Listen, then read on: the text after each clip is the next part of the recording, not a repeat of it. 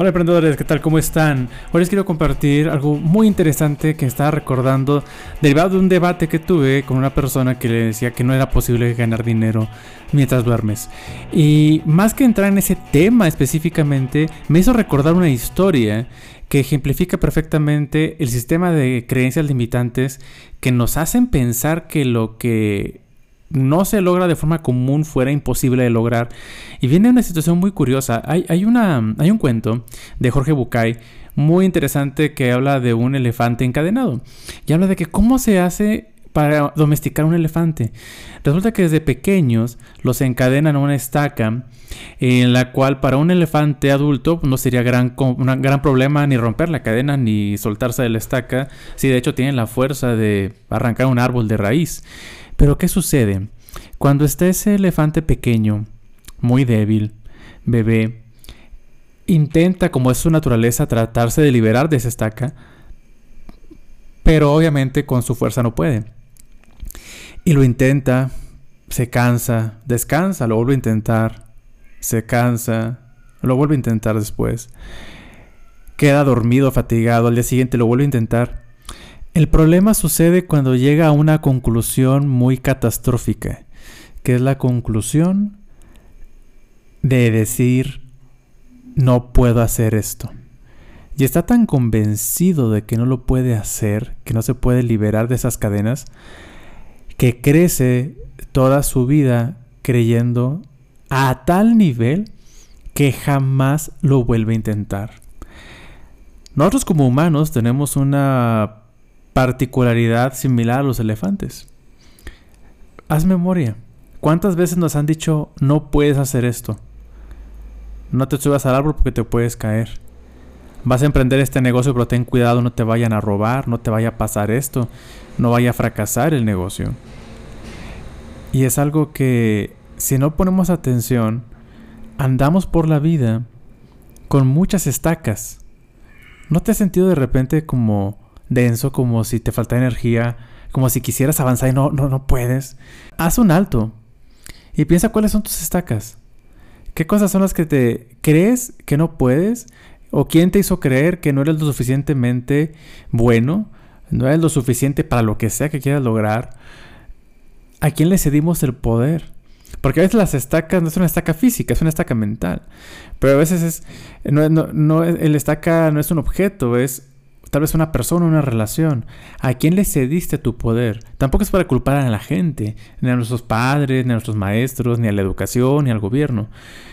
Es a quien yo le cedí ese poder para que posea una estaca y que creí que no la podía superar. ¿Qué pasa si el elefante toma conciencia de su fuerza? ¿Qué pasa si el elefante toma conciencia de su poder? Y de que fácilmente se puede liberar de esa estaca. Y es lo mismo que pasa con nosotros. Cuando yo hablo de elevar nuestra conciencia, no me refiero a algo sumamente espiritual y elevado y no me refiero a eso.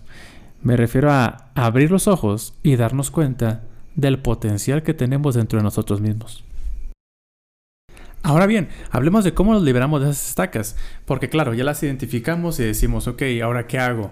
Bien importante, voy a compartirte tres claves que te van a ayudar a quitarte esas estacas. Primero que nada, Júntate con elefantes que se dieron cuenta y se liberaron. Es más fácil a través de las historias, testimonios y el ejemplo de personas que han logrado lo que tú quieres lograr o que han superado a esa estaca que está deteniéndote, que tú hagas conciencia del verdadero potencial que tienes y cómo te puedes liberar de eso, ¿sí? Por ejemplo, al momento de yo grabar este podcast, ¿qué es lo que dije? Bueno, mm, yo tenía las estacas de no soy bueno para comunicarme, Em, no se me da la expresión, ni soy bueno para bailar y todo lo que tenía que ver con el arte. Pero había algo en mí que me movía, entonces empecé a buscar referentes. Y cosa curiosa, me di cuenta que todos los que hoy tienen éxito en el área de la comunicación, pues empezaron batallando, empezaron probando, empezaron haciendo, como decimos, sus pininos. Eso te ayuda bastante. Por otro lado, te va a ayudar muchísimo que hagas una lista. ¿Qué es lo que estás deteniéndote de hacer por agradar a los demás? Llámale la sociedad, amigos, familiares, lo que sea.